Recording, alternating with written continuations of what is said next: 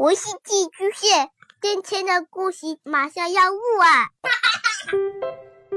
孩子的世界充满了色彩和欢乐，用有温度的声音讲你爱听的故事。白羊叔叔和大明的晚安故事。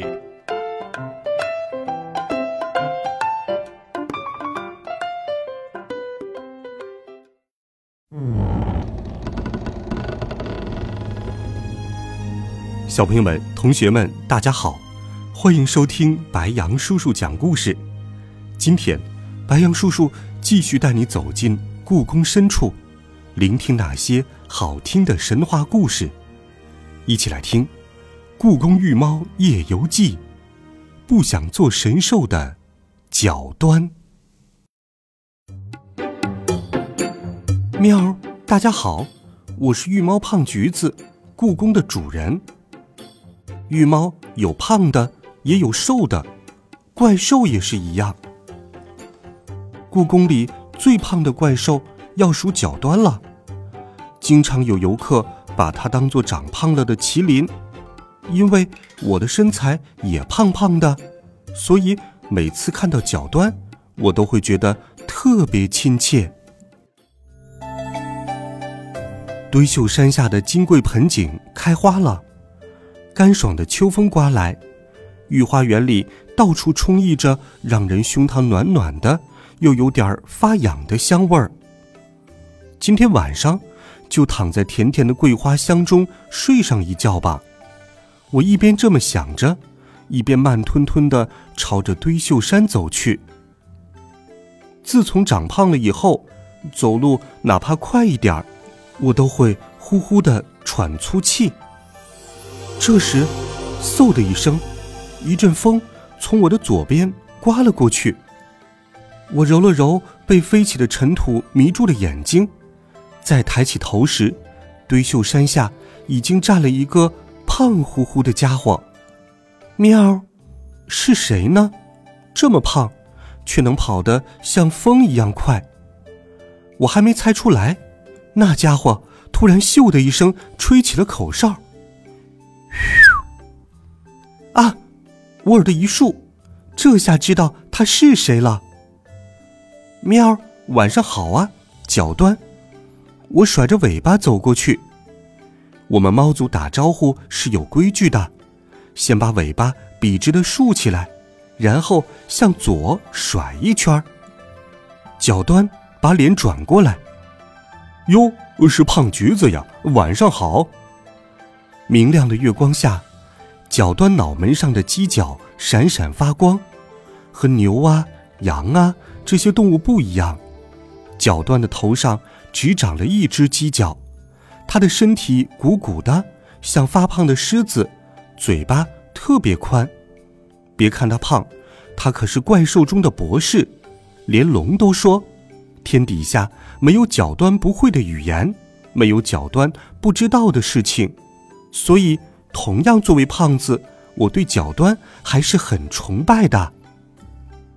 你跑得可真快呀！我还以为是阵风呢。喵，我说，呃，这有什么？我一天可以跑一万八千里。嘿嘿嘿。角端有些得意，长得这么胖，还能跑得这么快这么远，我的心里羡慕极了。不过。今天的口哨声听起来怎么那么悲伤呢？喵。哎，那是因为桂花开了呀。角端叹了口气说：“不知道为什么，一闻到这香味儿呀，我就忍不住想大哭一场。”我大吃一惊。嗯，为什么要哭呢？做一只神兽还有什么不满意的吗？哎，可是我并不想做一只神兽啊！角端无奈地说：“天天待在宫里，肚子越来越大，身体越来越胖。以前有皇帝的时候，还可以帮他分析天下大事，而现在除了待着，什么事情也没有，还不如做印度森林里的一只野牛呢。”哎，你去过印度？我开始好奇了。嗯，大概八百年前，我在印度的大山里住过一段时间。角端回答：“那时真自在呀，和野牛一起在山间奔跑，喝泉水，品尝最稀有的香料。”他深深吸了一口桂花的香气，接着说。我还曾经碰到西征到印度的蒙古国大汗成吉思汗，他的大臣耶律楚材知道我不喜欢看到杀人这种残忍的事情，就劝成吉思汗停止战争，回到自己的国家去了。喵，你可真厉害呀！我小声说：“嘿嘿，不过话说回来，印度可真热呀，一年四季都和夏天一样。”角端接着说：“要说气候，还是澎湖最舒服。澎湖又是什么地方啊？”喵，在南方，那是要飞过一片海才能到达的小岛。两千多年前，我被秦始皇的卫兵追赶，逃到过那里。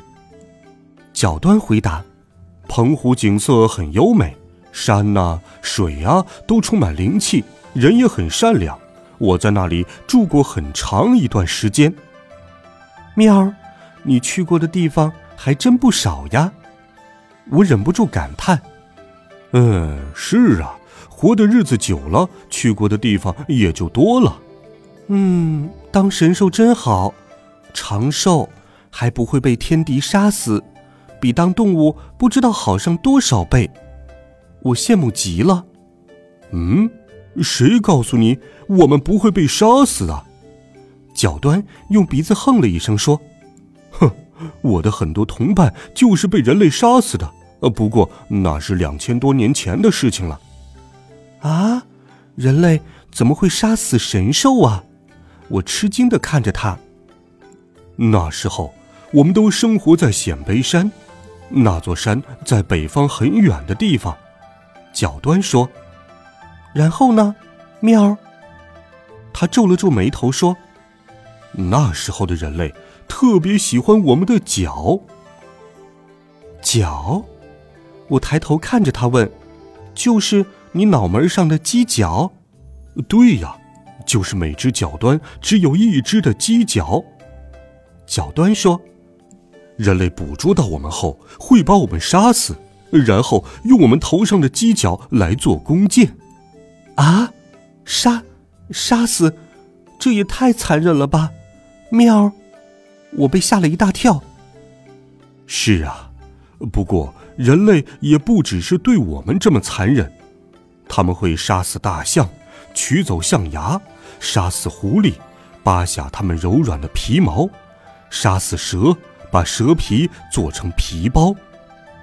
那时候，鲜卑山住着很多角端。但是最后只有很少几只角端逃了出来。